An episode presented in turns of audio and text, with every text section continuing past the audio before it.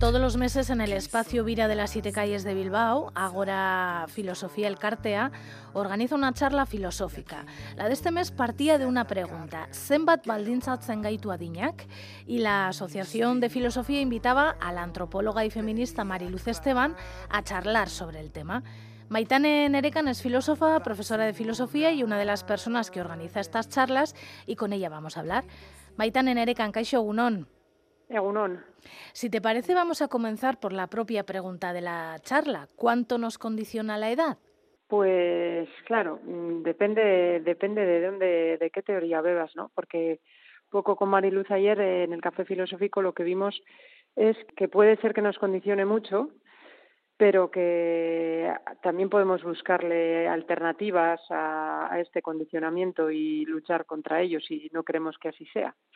Entonces, aunque es una realidad que nos condiciona culturalmente eh, a gran nivel, esto también lo podemos cambiar.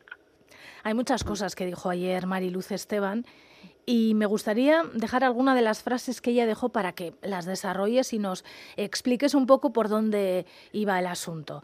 Por ejemplo, eh, me gustó mucho una frase que dijo, la edad es una manera de organizar el poder.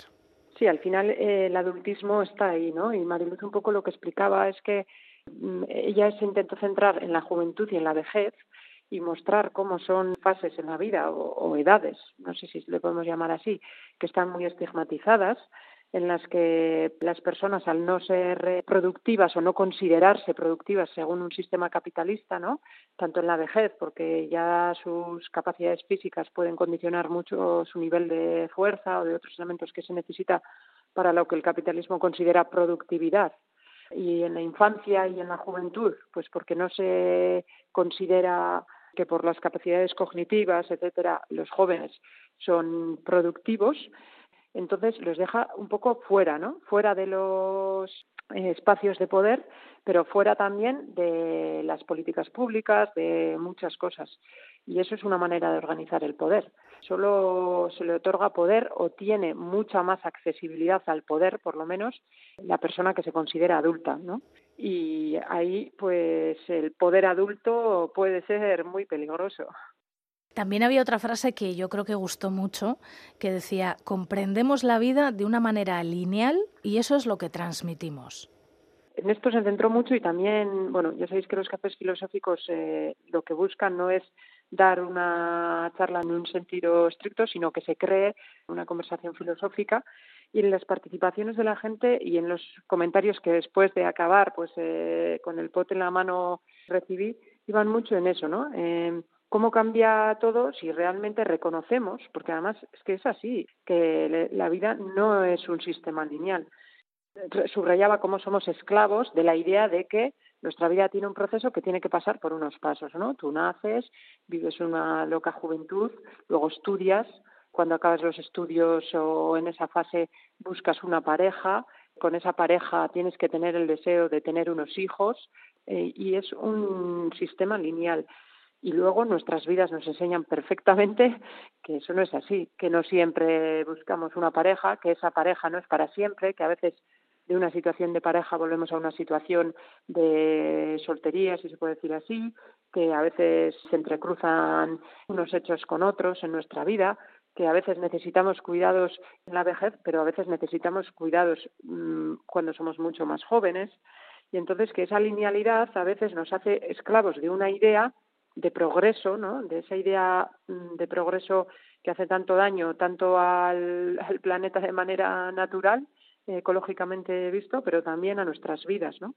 que nos hace esclavos de esa idea y que el no cumplir esos objetivos a veces está condicionando la manera de entender nuestra edad y nuestro proceso vital. Y podemos vivir una crisis pensando que es que no hemos cumplido lo que es para nuestra edad. Dejó una palabra que yo no conocía para explicar cómo son nuestras sociedades, las occidentales actuales, que ella explicó que eran sociedades adultocéntricas. Sí, puso muchos ejemplos relacionados, por ejemplo, con la gestión de, del COVID y todo ese tema, ¿no?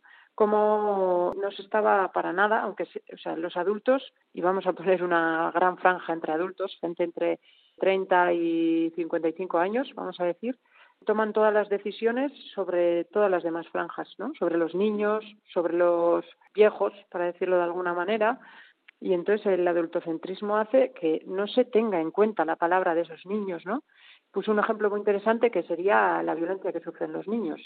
Y en un juicio, como se ha tenido en cuenta mm, de una manera muy legítima y dándole una importancia real al relato del niño, ¿no? O la niña, que eso no ocurre, ni siquiera el del joven. Yo trabajo en un instituto y el concepto que tienen la mayoría de la sociedad, los jóvenes de edades entre 12 y 18 años, es que son eh, personas en transición, que no tienen una identidad creada y que por eso no se les puede legitimar y no pueden tomar parte en las decisiones, por ejemplo, de la organización del instituto, ¿no?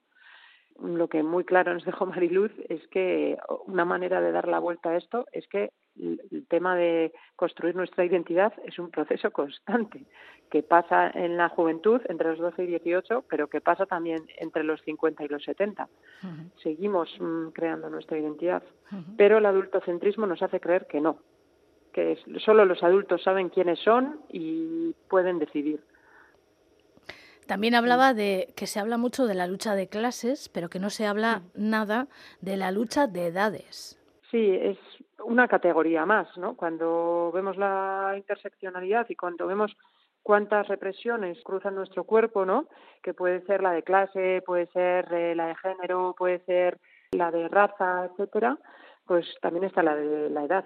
Eh, no es lo mismo ser un hombre blanco de 50 que un niño blanco de 10 y mucho menos pues una mujer racializada de 70 que una mujer blanca de 20. Y entonces ahí también eh, ese concepto de la edad condiciona mucho el lugar que se nos da en la sociedad me sorprendió, siempre me sorprenden estos cafés filosóficos, sobre todo las personas que asisten a ellos. Y en este último, en el de Mariluz Esteban, había muchas personas de muchas edades. Y seguramente había gente jubilada, había gente que comenzaba su proceso laboral, por decirlo de alguna manera, gente que estaba estudiando todavía.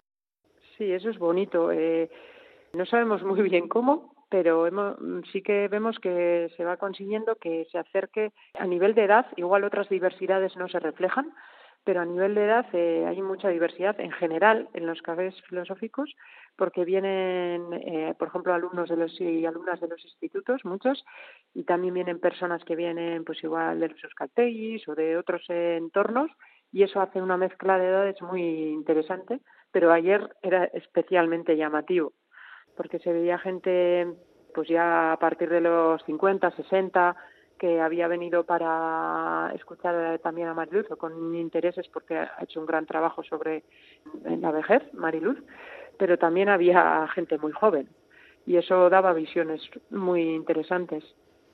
Yo creo que sorprendió eh, a la gente joven sobre todo, sorprendió esa actitud de Mariluz Esteban sobre esa manera de mm, autodefinirse como persona mayor y que no le importaba que le dijeran que era una persona mayor, que ella asumía que tenía 64 años y además una y otra vez lo repitió.